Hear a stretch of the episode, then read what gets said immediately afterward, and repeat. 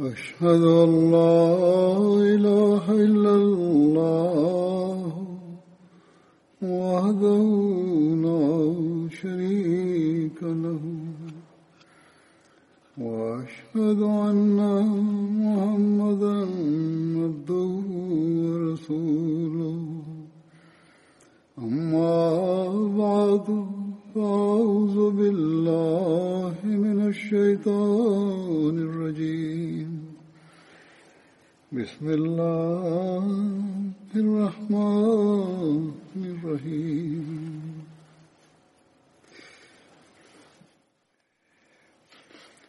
الحمد لله رب العالمين. الرحمن مالك يوم الدين.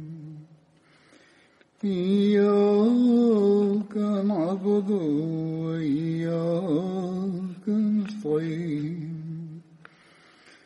اهدنا الصراط المستقيم. صراط الذين أنعمت عليهم. غير المغضوب عليهم ولا الضالين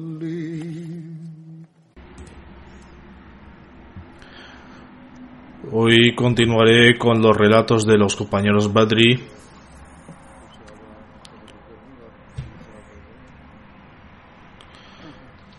Aquellos que tomaron parte en la batalla de Badr. El compañero del que hablaré es Hazrat Suhaib bin Sinan. El nombre de su padre era Sinan bin Malik, mientras que su madre se llamaba Salama bint Qaid. Hazrat Suhaib era de Mosul. El padre de Hazrat Suhaib o su tío era el gobernador de Al-Ubullah bin para los Kosoes, la dinastía persa. Al-Ubdullah era una ciudad de las orillas del río Tigris que más tarde llegó a ser conocida como Basra. Los romanos atacaron esa re región y tomaron a Hazrat Zuheb como prisionero cuando él era un niño.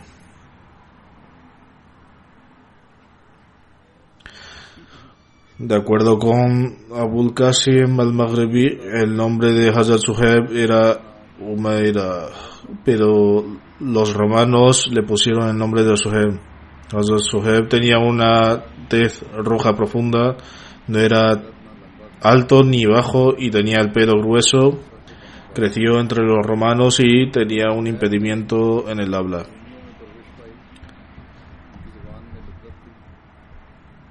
Un hombre llamado Cal se lo compró a los romanos y lo trajo a la, Meja, a la Meca. Luego Abdullah bin Yudan lo compró y lo liberó.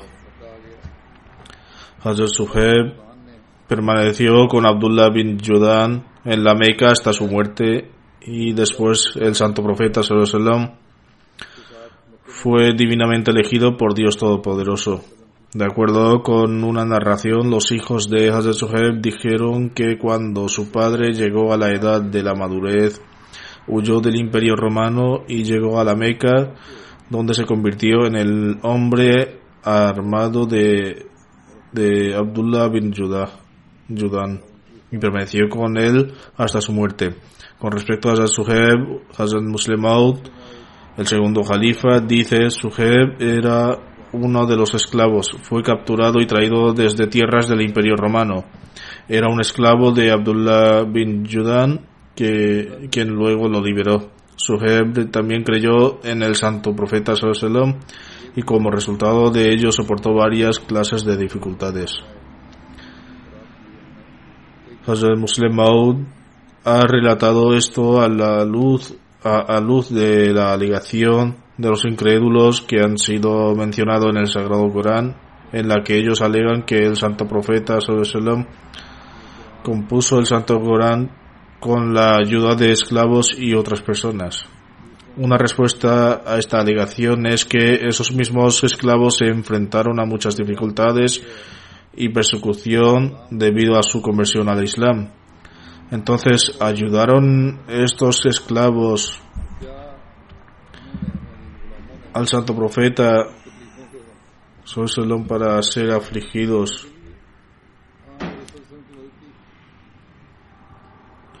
con dificultades, además no solo le ayudaron secretamente, sino también le ayudaron abiertamente y soportaron las dificultades y persecución con firmeza. Hazrat Muslim ha explicado que esta alegación es completamente infundada. Fue la fe de aquellos creyentes en el, Santo Profeta Sallallahu y Dios Altísimo de lo que los mantuvo firmes. Aprendieron el Islam del Santo Profeta Sallallahu y creyeron en la revelación de Dios Todopoderoso. Por tanto, este era el trasfondo en el del extracto antes mencionado. Hazrat Amar bin Yasir relata eh, me encontré con Suheb en la puerta de Dar Arkam. El santo profeta Sallallahu estaba presente allí y le pregunté ¿cuál es tu intención? Suheb respondió ¿y cuál es tu intención? Le dije yo quiero ver a Muhammad Sallallahu y escuchar sus palabras. Hazrat Suheb entonces dijo, esa también es mi intención. Hazrat Ammar sigue diciendo, luego los dos fuimos ante el santo profeta sallallahu y nos predicó el mensaje del Islam. Y entonces los dos aceptamos el Islam. Pasamos todo el día allí hasta que cayó la noche. Luego abandonamos el lugar en secreto. Hazrat Ammar y Hazrat Suheb aceptaron el Islam después de que lo hicieran más de 30 personas. Hazrat Anas relata que el santo profeta Sallallahu dijo cuatro personas han sobresalido por encima de las otras al aceptar el Islam. Yo, es decir, el santo profeta Sallallahu he tomado la delantera entre los árabes. Suheb ha sobresalido entre los del Imperio Romano y Salman ha tomado la delantera entre la gente de Persia y Bilal ha sobresalido entre la gente de Abisinia. Hazrat Abdullah bin Masud narró que las primeras siete personas que profesaron ser musulmanes fueron el santo profeta sallallahu a quien fue revelada la ley. Abu Bakr, Amar, su madre Sumaya, Suheb, Bilal y Mikdad. Entonces, el santo profeta Sallam fue protegido por medio de su tío paterno Abu Talib y Dios Todopoderoso protegió a Abu Bakr a través de su tribu. Ya explicado en un sermón anterior, esta es la impresión del narrador. Sin embargo, el santo profeta Sallallahu y Hazrat Abu Bakr también fueron el blanco de esas crueldades y aunque permanecieron algo protegidos al principio, más tarde fueron sometidos a crueldades. El narrador dice que los otros fueron capturados por los idólatras encadenados en cadenas de hierro y quemados con el calor del sol. No hubo ninguno de entre ellos que no sucumbiera a las demandas de sus amos, con la excepción de Bilal cuyas circunstancias eran tales que se resignó completamente a la voluntad de Dios y no tenía valor alguno para la sociedad que lo rodeaba. Lo capturaban, los eh, lo entregaban a jóvenes sin escrúpulos, quienes luego lo arrastraban alrededor del valle de la Meca.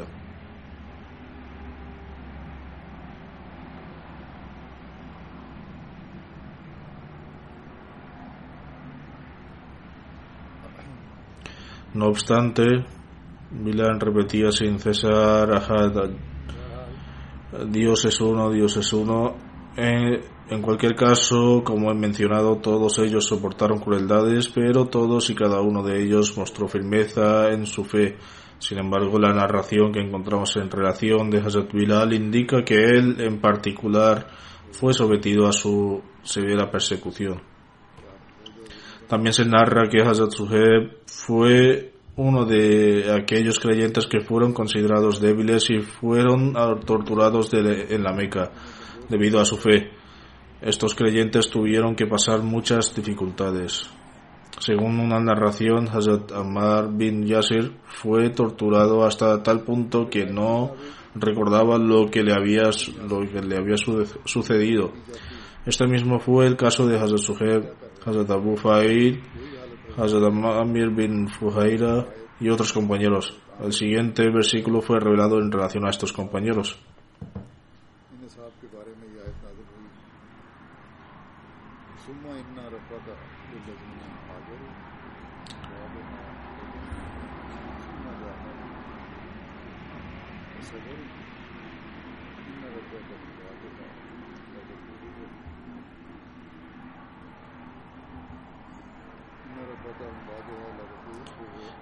Entonces, ciertamente tu Señor, a aquellos que huyeron de sus casas después de ser perseguidos y se esforzaron mucho a la causa de Dios y permanecieron firmes, ciertamente después de eso, tu Señor es el mismo, es el sumo perdonador misericordioso. Según una narración, los últimos individuos que emigraron de a Medina fueron Hazrat Ali y Hazrat Suheb bin Sinan, que emigraron en medio de Rabia ul Awal tercer mes del calendario islámico. El santo profeta Sallallahu se quedó primero en Cuba, lugar próximo a Medina, antes de partir hacia Medina. En una narración se menciona que cuando Jesús Sujeb emigró hacia Medina, un grupo de idólatras lo persiguieron. Posteriormente, posteriormente desmontó y llenó de temblor y lleno de temblor dijo, oh grupo de Quraysh, ¿sabéis que soy uno de vuestros arqueros más habilidosos? Por Dios, que no podréis alcanzarme hasta que no que os dispare hasta que os dispare todas mis flechas. Después lucharé con vosotros con mi espada hasta que no pueda más. Por lo tanto, haced lo que queráis. Si es mi riqueza lo que deseáis, os diré dónde está. Y entonces me dejáis seguir mi camino.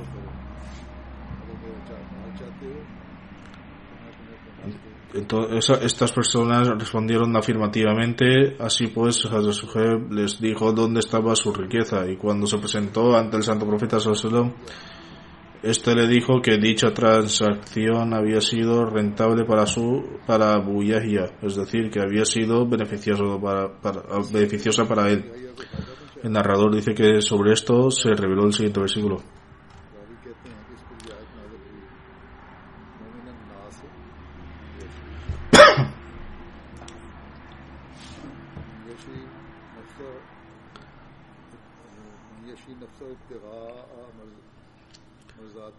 Y de entre los hombres hay quien se vende a sí mismo para buscar el agrado de Allah y Allah es compasivo con sus siervos. Según otra narración, Hazrat Suheb fue al santo profeta Sallam después de emigrar de la Meca a Medina. En ese momento se encontraba en Cuba y con él estaban Hazrat Abu Bakr y Hazrat Umar. Por entonces tenían dátiles frescos delante de ellos que fueron traídos por Hazrat Kultum bin Hidam. El camino Hazrat Suheb contrajo una infección ocular, es decir, tenía una dolencia en el ojo, pero también sufría de inanición y estaba muy cansado por el viaje. Hazrat Suheb corrió hacia los dátiles y Hazrat Umar dijo, oh mensajero de Dios, mira a Suheb, tiene una infección ocular y se está comiendo los dátiles. El santo profeta respondió de manera alegre diciendo, ¿estás comiendo dátiles a pesar de tu infección ocular? Porque tenía los ojos hinchados y estaban derramando lágrimas. Hazrat dijo, entonces estoy comiendo poniéndome el lado del ojo que está ya sano. Al oír esto, Santo Profeta Sallallahu sonrió.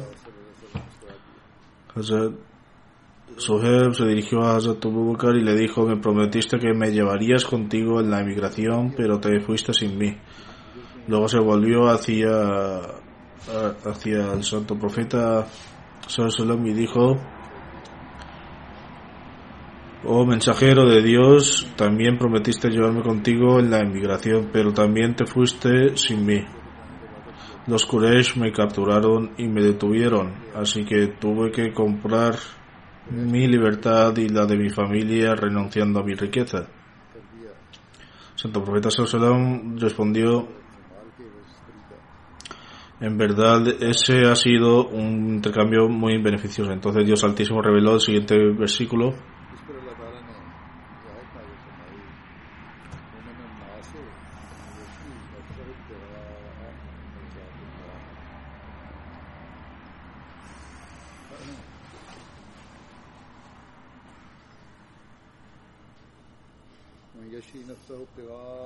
Y de entre los hombres hay quien se vende a sí mismo para buscar el agrado de Allah y Allah es compasivo con sus siervos.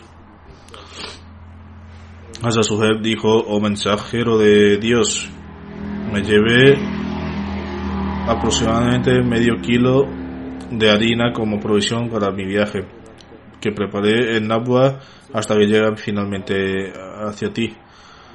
Entonces era todo lo que tenía para comer en ese viaje. A este respecto, Hazrat Muslim el segundo Jalifa, escribe, Sujeb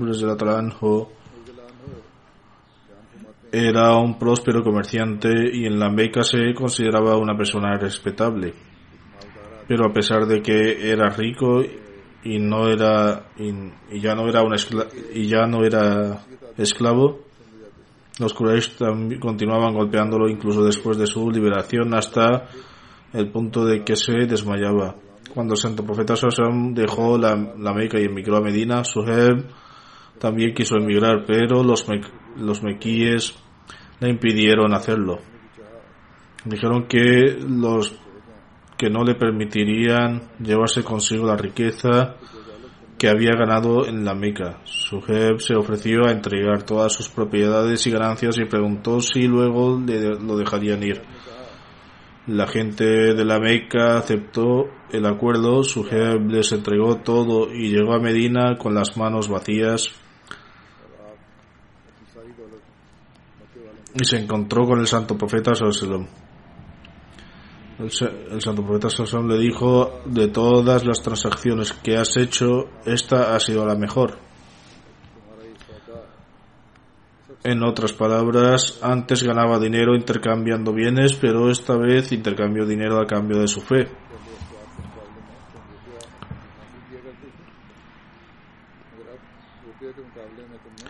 Después de esta, de que Hazrat Suheb emigraba, el, emigrara de la Meca a Medina, el santo profeta Sallallahu estableció un vínculo de hermandad entre él y Hazrat Harith bin Simah.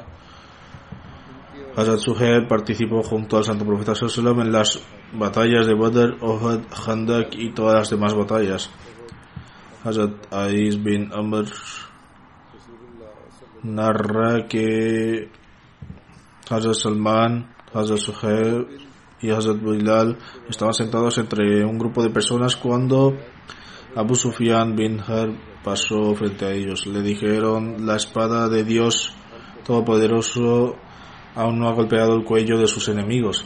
Sobre esto Hazrat Abu Bakr dijo, ¿es así como habláis de los líderes y jefes de los Quraysh?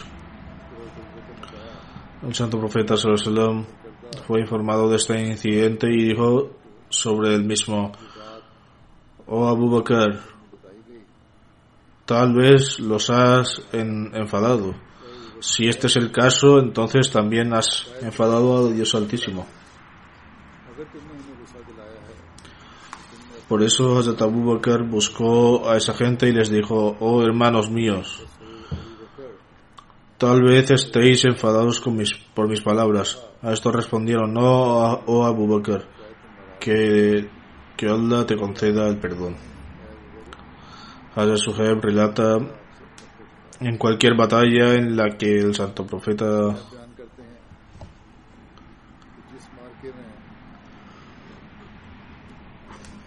En cualquier batalla en la que el santo profeta Sallallahu estuvo presente, yo también participé.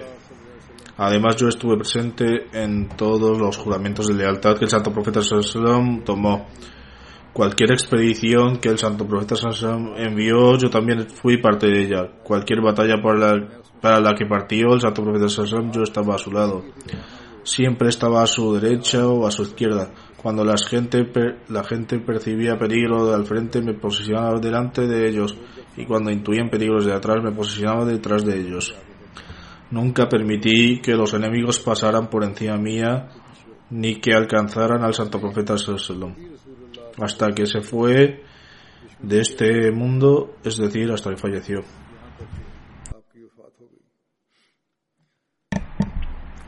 En su vejez, Hazrat reunía a la gente a su alrededor y les contaba incidentes eh, interesantes sobre sus logros en el campo de batalla. Hazrat no era, una, no era nativo, es decir, su lengua árabe no era tan fluida como la de los árabes. Zaid bin Aslam relata de su padre, salí con Hazrat Umar hasta que encontramos en el jardín de Hazrat Suhaib in Aliyah. Cuando Hazrat Suhaib vio a Hazrat Umar, dijo, Yanas, Yanas, Yanas. Hazrat Umar pensó que estaba diciendo Anas. Así que dijo, ¿qué le pasa que estás llamando a la gente? narrador dice que le respondí diciendo que estaba llamando a su siervo que se llamaba Yohannas y le llamaba de este modo debido a sus dificultades con el habla. Hazrat Umar dijo entonces, entonces oh Suhaib, y es que comenzaron a hablar sobre ciertos asuntos. Yo solo veo tres defectos en ti.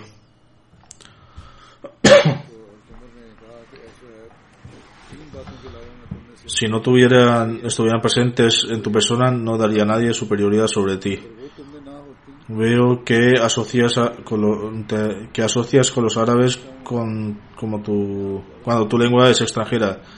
Dices que tu nombre es Abu Yahya, que es un nombre de, es un nombre de un profeta y malgastas tu dinero a la hora de gastarlo. Suhaib respondió en cuanto al dinero la verdad es que solo lo gasto donde se requiere y no innecesariamente. Respecto a mi nombre, el santo profeta Sallallahu me dio el título de Abu Yahya, por ello nunca renunciaré a ello.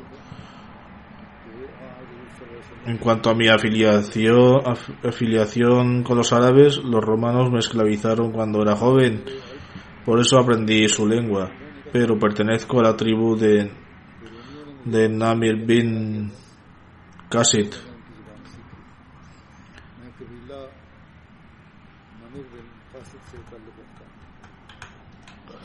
Hazrat Umar sentía un gran cariño por Hazrat Suhaib y le tenía una gran estima. Cuando Hazrat Umar fue gravemente herido, indicó en su testamento que Hazrat Suhaib dirigiera su oración funeraria y la oración de los musulmanes durante, los, durante tres días hasta que los miembros del comité electoral eligieran al nuevo califa.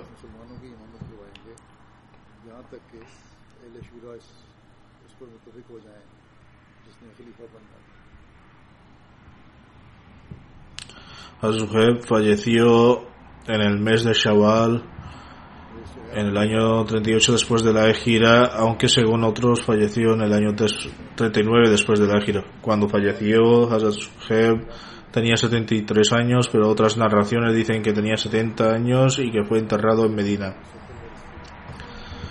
El siguiente compañero cuyos relatos quiero mencionar es Hazrat bin Saad bin Rabi. Hazrat Saad bin Rabi pertenecía a los Banu Hadith, un clan de, de la tribu Hajraj de los Ansar. Su padre se llamaba Rabi bin Amr y su madre Hauzaila bin Inam, Inaba. Hazrat Saad tuvo dos mujeres, Umra bin Hazam y Habiba bin Zaid.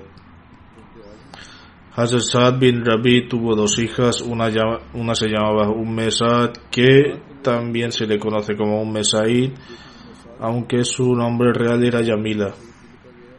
Hazrat Saad bin Rabi sabía leer y escribir incluso en, eh, en la época de ignorancia anterior a la llegada del Islam cuando muchos no podían hacerlo en ese momento.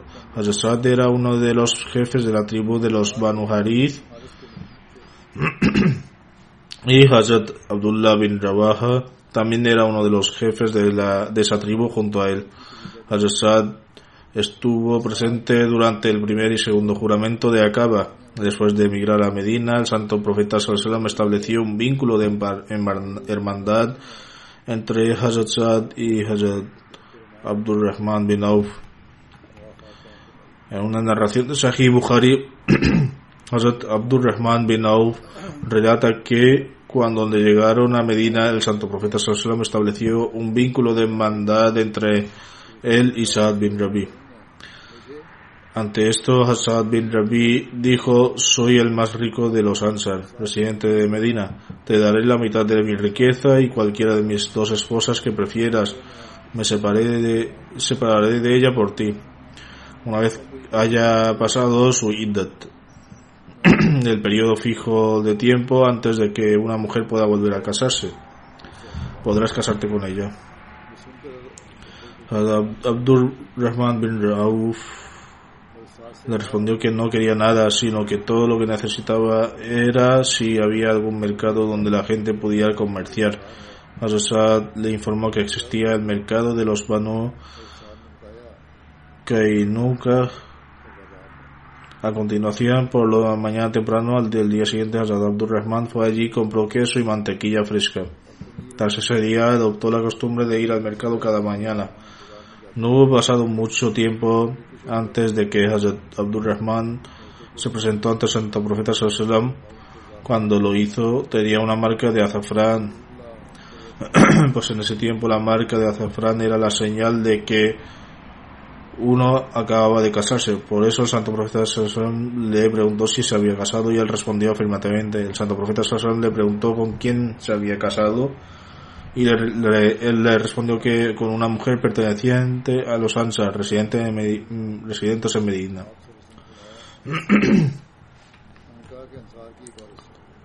Santo Profesor entonces le, le, preguntó cuánta dote le había entregado y él le contestó que le dio la cantidad de una perla de oro o una pepita de oro.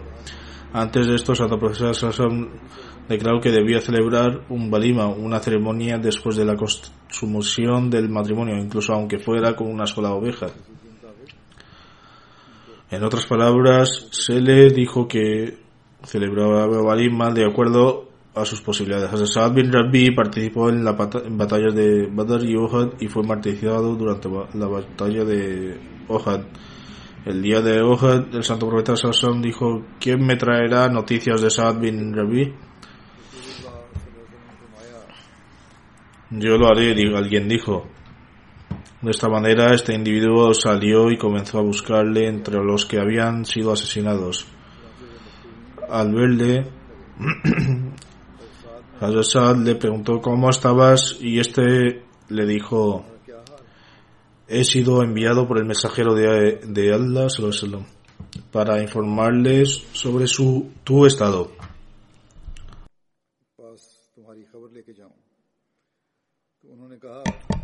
Hazrat dijo, transmítele mi saludo de paz al santo profeta Sallallahu y comunica al santo profeta Sallallahu que he recibido doce heridas de lanza y aquellos que combatieron conmigo han sido condenados al fuego del infierno. en otras palabras, aquellos que se enfrentaron a él fueron asesinados. Y di a mi gente que si el santo profeta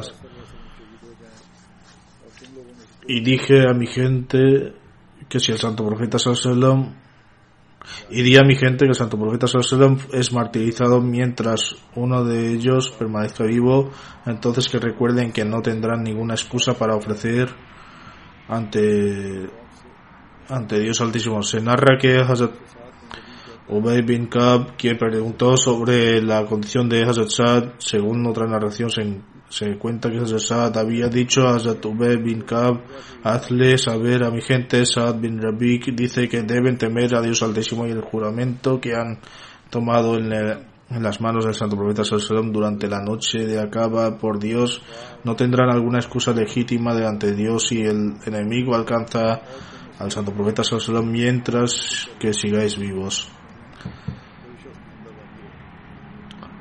Hazrat Ubay bin Kab narra que él estaba al lado de Hazrat Saad cuando falleció. Su cuerpo estaba cubierto de heridas y cuando regresó se presentó ante el Santo Profeta Sallallahu le informó sobre la conversación y la condición de Saad y el Santo Profeta Sallallahu dijo que Dios tenga misericordia de él durante su vida y hasta después de su fallecimiento sirvió continuamente a Dios y a su mensajero.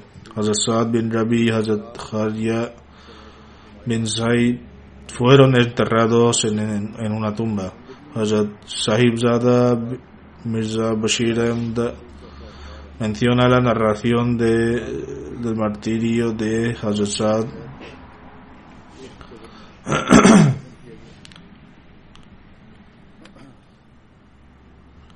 Sahib Zada Mirza Bashir Ahmad menciona la narración de martirio de Hazrat Saad en la siguiente manera. Ahora el santo profeta Sallallahu había unido en el, se había unido en el campo de batalla y, tra, eh, y, el trabajo de atender a los cadáveres de los mártires había empezado. En ese momento el panorama que había ante los musulmanes era tan triste que hacía brotar lágrimas de sangre, es decir, que después de que la batalla hubiera terminado a pesar de sus propias heridas, el santo profeta Sassam recorrió el campo de batalla y aconsejó cómo cuidar los cuerpos de los mártires y organizó los entierros. Sin embargo, la escena que presenciaron los musulmanes era de tanto terror que se puede decir que era capaz de producir lágrimas de sangre. 70 musulmanes yacían en el campo de batalla asfixiados por el polvo y la sangre. Mostraban una horrible escena de la bárbara tradi tradición árabe conocida como muslah no solo habían sido martirizados, sino que sus miembros habían sido cortados y sus cuerpos desfigurados. Escribe además, entre las bajas solo hubo seis mujahideen y el resto eran todos los de Ansar. Seis eran mujahideen y el resto eran todos de los Ansar. El número de hombres asesinados de entre los Quraysh fue de 23 cuando el santo profeta Sallallahu llegó al cuerpo de su tío paterno y hermano adoptivo Hamza bin Abdul Mutlib. Se quedó atónito porque Hind, la bárbara esposa de Abu Sufyan, había desfigurado gravemente su cadáver. Durante algún tiempo santo profeta Sallallahu permaneció allí en silencio y los signos de dolor e ira eran evidentes en su rostro. Por un momento el santo profeta Sallallahu incluso pensó por para sí mismo que hasta que estas bestias sedientas de sangre de la Meca no probaran su propia medicina, tal vez nunca entrarían en razón. Pero entonces el santo profeta Sallallahu se abstuvo de esta idea y mostró paciencia. De hecho, después de esto, el santo profeta Sallallahu prohibió la costumbre de Mosla, es decir, de designar, desfigurar cadáveres en el Islam para siempre y dijo que el enemigo puede hacer lo que le plazca, pero los musulmanes deben en todo caso abstenerse de tal práctica bárbara y seguir un curso de virtud y benevolencia. Sufyan bin Abdul Mutlib, la tía paterna del santo profeta Sallallahu amaba mucho a su hermano Hamza. Al oír la noticia de la derrota de los musulmanes, ella también había salido de Medina el santo profeta Sallallahu instruyó a su hijo Zubair bin Awad que no encontraba a su madre, eh, que, que no mostra, mostraba a su madre el cuerpo de su tío paterno, pero ¿cuándo podría el amor de una hermana permitirle estar en paz? Aunque su hijo le dijo que no viera el cuerpo de Hazrat Hamza ya que estaba gravemente desfigurado. Insistió diciendo, déjame ver el cuerpo de Hamza. Prometo demostrar paciencia y no pronunciar una palabra de queja o lamento.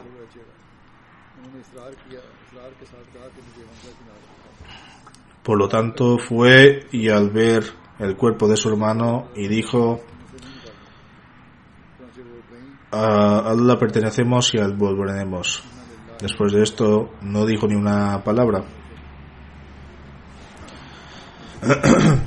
Entonces, además, los Quraysh habían aplicado más o menos el mismo tratamiento bárbaro a los cuerpos de otros compañeros también. Por lo tanto, el cuerpo de Abdullah bin Yadahash, el primo paterno del santo profeta, también había sido severamente desfigurado. A medida que el santo profeta se movía de un cuerpo a otro, los signos de dolor y angustia se hacían más y más evidentes en su rostro. Fue quizás en esta ocasión cuando el santo profeta dijo a alguien vaya y pregunte sobre el estado de Saad bin Rabi, jefe de los Ansar. ¿Está vivo o ha sido martirizado? Durante la batalla vi que estaba peligrosamente rodeado por las lanzas del enemigo. Siguiendo las instrucciones del profeta Islam, Ubay bin Kab, un compañero de entre los Ansar, comenzó a buscar a Asad y aquí y allá el campo de batalla, pero sin éxito, pero sin éxito. Finalmente comenzó a exclamar a voz alta y gritó el nombre de Asad una y otra vez pero no pude encontrar ninguna señal de él. Perdiendo la esperanza, estaba a punto de regresar cuando de repente pensó que debía gritar con el nombre del santo profeta Sallam y tal vez de esta manera pudiera encontrar una pista. Inicialmente solo llamó por su, lo llamó por su nombre, pero luego pensó que tal vez podría gritar diciendo que el santo profeta Sallam lo había enviado. Como tal comenzó a gritar ¿Dónde está Saad bin al-Rabi, el mensajero de Allah, me ha enviado a buscarle. Al oír esto, una corriente eléctrica surgió a través del cuerpo medio muerto de Sad. Aunque estaba cerca de la muerte, al oír el nombre de Santo Profeta se puso en alerta. Repentinamente se puso en alerta, pero con voz muy suave respondió: ¿Quién es? Estoy aquí. Cuando Ubay bin Kab se asomó a la distancia entre un montón de cadáveres, vio a Saad que en ese momento estaba en su último aliento, entregando su vida. Ubay bin Kab dijo, el santo profeta Sassan me ha enviado para que le informe de tu estado. Saad respondió, envía mis saludos de paz al mensajero de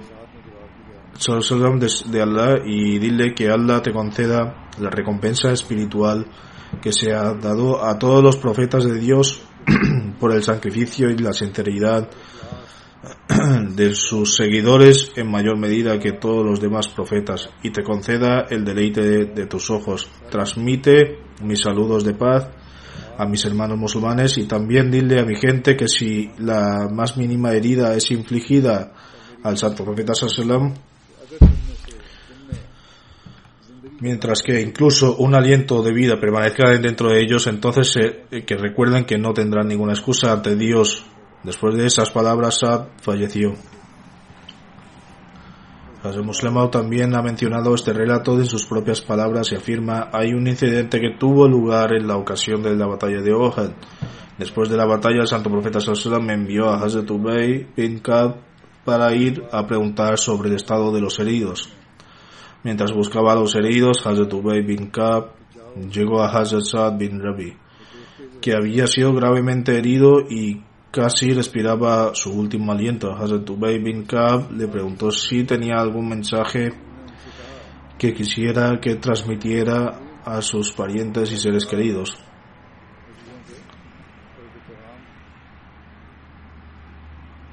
Hazrat sonrió y dijo, esperaba que viniera un musulmán a quien podía entregar mi mensaje.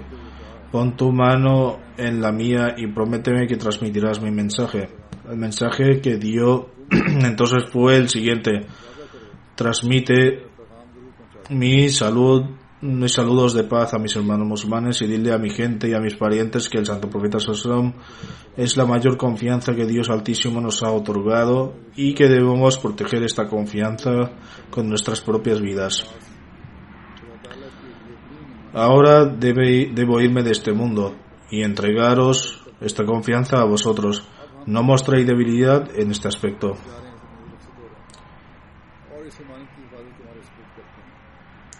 Después de narrar este relato, Hazrat Muslim declaró, piensa que en el momento que en que uno siente que está piensa que en el momento en el que uno siente que está a punto de morir, uno tiene todo tipo de pensamientos en su corazón. Piensa en las circunstancias a las que su esposa tendrá que enfrentarse o quién tendrá la necesidad de sus hijas. Sin embargo, este compañero no transmitió ningún mensaje de este tipo y simplemente dijo que se marcha de este mundo mientras se esfuerza por proteger al santo profeta Sallallahu y que deberían hacer lo mismo y seguirle. Proteger al santo profeta Sallallahu era la tarea más importante. Muslim relata que fue esta misma fuerza de fe la que les permitió a los musulmanes llevar a cabo una resolución en el mundo y derrocar el dominio de los de los romanos y los persas. El emperador romano estaba asombrado de, que, de quienes eran personas de la misma manera. Josué le escribió a uno de sus generales y le dijo que ni siquiera podía derrotar a los árabes, entonces debería regresar y sentarse en casa usando brazaletes. También le dijo a su general que los árabes eran gente que comía estiércol y sin embargo no era capaz de detenerlos. En otras palabras, los consideraba personas extremadamente humildes que no tenían nada que para comer y que en lugar, su lugar comían desechos. En respuesta, el general declaró que no parecían como, simples mortales, sino que eran como una fuerza que galopaba sobre las espadas y las lanzas. Tal era su pasión y vigor y por lo tanto, ¿cómo podía derrotarlos? Una ocasión un Mesad, la hija de Hazrat bin Rabi, fue a Hazrat Abu Bakr quien le tendió un paño para sentarse a Hazrat Umar. Le preguntó a Hazrat Abu Bakr quién era ella. Hazrat Abu Bakr respondió, ella es la hija de quien era mejor que tú y yo. Hazrat Umar preguntó, oh Jalifa, oh Jalifa del mensajero, ¿quién era esa, esa persona? Hazrat Abu Bakr respondió, él fue quien falleció en la vida del santo profeta Sallallahu y recibió su lugar en el paraíso mientras que tú y yo estamos aquí hoy. Todavía estamos aquí hoy. Hazrat Jabir bin Abdullah relata que la esposa de Hazrat Saad bin Rabi junto a sus dos hijas fue a ver al santo profeta sallam y dijo, oh mensajero de Allah, estas dos son las hijas de Saad bin Rabi, quien luchó junto a ti en la batalla de Ohad y fue martirizado su, tío paterno se ha llevado toda su herencia, es decir, su tío había tomado toda la riqueza y le dejó a Saad, que dejó a Saad bin Rabi dejándolo sin nada. Además, su única matrimonio islámica no pueden tener lugar hasta que tengan algo de dinero. Santo Profeta Sallallahu respondió, Dios Altísimo revelará su edicto sobre este asunto. Posteriormente se revelaron los versículos sobre la herencia de una persona fallecida. Santo Profeta Salomón llamó a su tío y le ordenó que diera un tercio de la riqueza de Sad a sus hijos y a sus hijas y que le diera un octavo a su madre y el resto a su sería su parte. Para hacer referencia a este Hazrat Mirza Bashir ha arrojado luz sobre esto en Sirat al Sad era un hombre rico y poseía un estatus distinguido entre los, entre, dentro de su tribu. No tuvo descendencia masculina, solo dos hijos y una esposa. Hasta ahora no se habían revelado nuevas órdenes judiciales con respecto a la división de la herencia al santo profeta Salomón. Como tal, la herencia se dividió entre los compañeros de acuerdo con la antigua costumbre, por lo que si el fallecido no tenía descendencia masculina, sus parientes paternos tomarían posesión de la herencia y la viuda y las hijas se quedaban con las manos vacías. Por lo tanto, tras el martirio de Saad bin al-Rabi, Saad bin al-Rabi, su hermano tomó posesión de toda la herencia y su viuda e hijas quedaron completamente desamparadas. Preocupada por esta angustia, la viuda de Saad se, se presentó ante el santo profeta Sallallahu junto con sus dos hijas y expresó su dolor mientras relataba todo este relato. Este doloroso relato hirió la disposición pura del santo profeta Sallallahu pero dado que Dios no le había revelado ninguna orden judicial al santo profeta Sallallahu a este respecto, el santo profeta Sallallahu dijo, espere, espera y el veredicto se dará de acuerdo con los mandatos revelados por Dios. Como tal,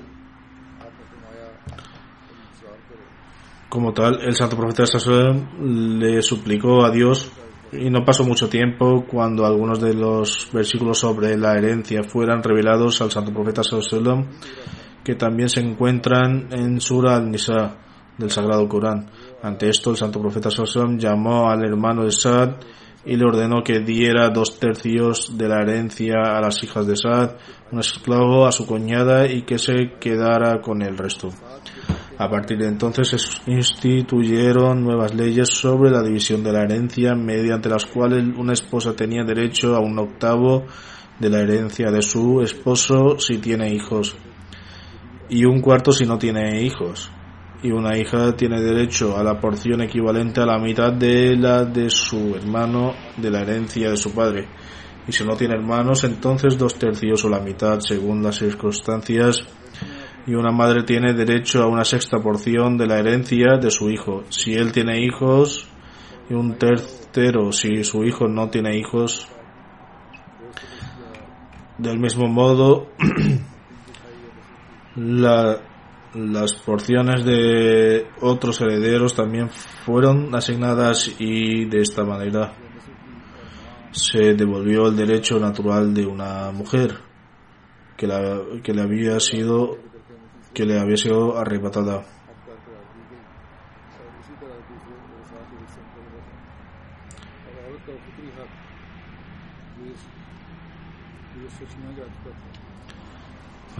Mirza Bashir Ahmad Saib ha escrito una nota que dice en esta ocasión no sería irrelevante mencionar que entre las características más destacadas en las enseñanzas del santo profeta sallallahu una que destaca es que él protegió por completo los derechos legítimos de las mujeres. De hecho, la verdad es que antes y después del, de que, del santo profeta Sasson no había no ha habido ningún individuo en la historia del mundo que haya guardado los derechos de la mujer como él lo, lo hizo.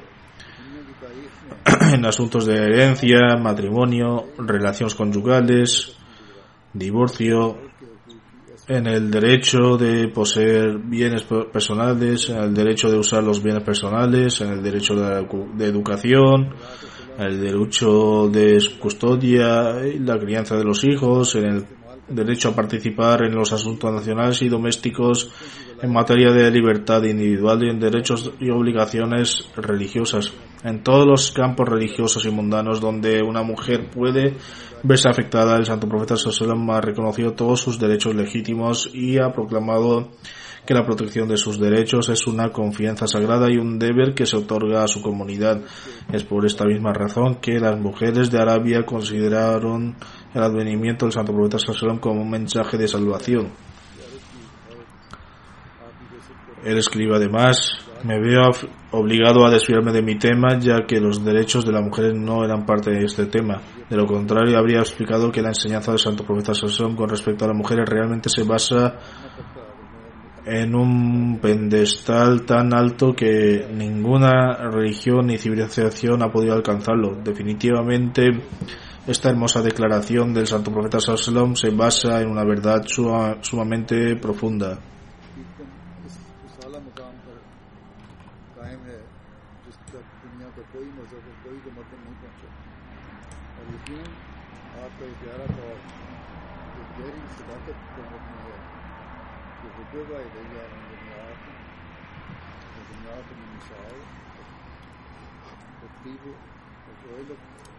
Entre todas las cosas de este mundo, las cosas por las cuales mi disposición ha sido enriquecida con amor son las mujeres y la fragancia, pero el deleite de mis ojos está en el salat, es decir, la adoración a Allah. Hoy en día hay personas que, alzan sus voces en defensa de los derechos de las mujeres y centran su atención a algunos asuntos superficiales que no tienen nada que ver con la libertad. En cambio, algunos plantean acusaciones contra las enseñanzas islámicas en la que existen ciertas restricciones, pero estas solo existen para ofender el honor de la mujer en aras de la paz en el hogar y para la formación moral de la próxima generación. En realidad las enseñanzas del Islam son tales que otorga a las mujeres la libertad y salvaguarda sus derechos. Que Dios permita que el mundo entienda esta realidad y se proteja de toda maldad e inmoralidad. Y que nuestras mujeres también entiendan la verdadera realidad de estas enseñanzas, ya que a veces pueden ser influenciadas por la sociedad y percibir que su modelo de libertad propuesto es correcto.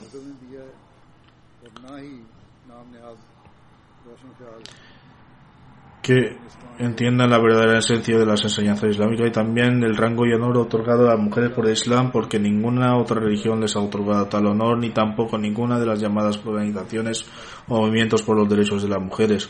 Que Dios permita a los hombres salvaguardar también los derechos de las mujeres de acuerdo con las enseñanzas del Islam para que se pueda establecer una sociedad pacífica. Después de esto me gustaría brevemente hablar brevemente sobre la situación actual y también estar a todos a orar.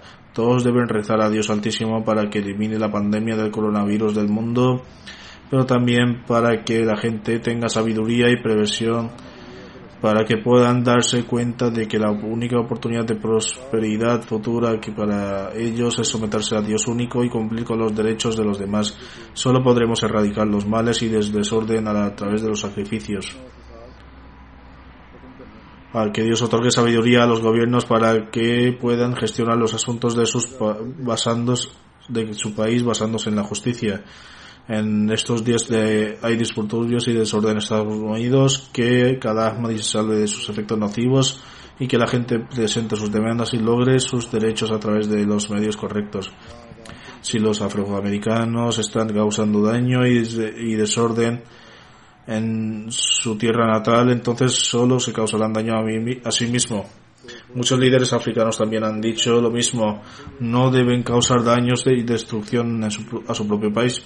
Ciertamente deben esforzarse por obtener sus derechos, pero deben hacerlo de manera correcta y dentro de los parámetros de la ley. Pueden protestar, pero causar daño a sus propias propiedades no, es, no será beneficioso y en cambio es perjudicial para su propia causa. Por lo tanto, quienes llevan a cabo las protestas deberían reflexionar sobre esto. El gobierno también debe comprender que el uso de la fuerza para responder a esto no es la respuesta y además la fuerza no es una solución de los problemas. De hecho, los gobiernos solo pueden funcionar cuando todos los ciudadanos tienen los derechos que les corresponden. Solo de esta manera la paz y la prosperidad pueden prevalecer. Sin ello es imposible.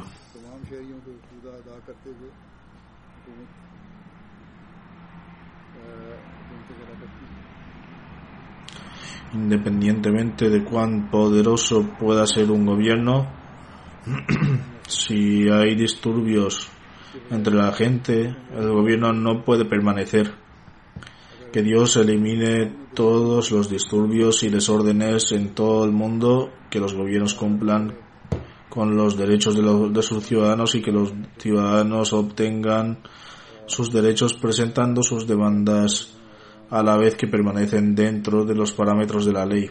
Del mismo modo, el gobierno de, Pakistán debería reflexionar sobre esto y no aumentar la persecución y las injusticias contra los Ahmadis simplemente por temor a los, a los clérigos religiosos. Más bien deben dirigir su gobierno defendiendo la justicia y aprendiendo las lecciones del pasado. Al utilizar el caso de la Ahmadiyya y perpetrar crueldades contra los Ahmadis, ni gobiernos anteriores se han establecido ni pueden hacerlo en el futuro. Por lo tanto, deben abandonar la idea de que a través de este caso pueden extender su tiempo en el gobierno. De hecho, debido a esta persecución, el Ahmadiyya se ha extendido y progresado en todo el mundo y si Dios quiere continuará, continuará haciéndolo en el futuro. Esta es la voluntad de Dios Altísimo y nadie eh, tiene el poder de detenerla. Sin embargo, oramos para que Dios elimine todas las injusticias, los disturbios y el desorden. Y debido a la pandemia actual que, está, muy extendida, que la gente le preste atención y produzca una transformación dentro de sí mismo. Que nosotros que nosotros como Ahmadis tengamos la oportunidad de cumplir con los derechos de nuestra adoración y también los derechos correspondientes a la humanidad, incluso más que antes, para que podamos convertirnos en receptores del amor de Dios y poder presenciar el éxito y el progreso.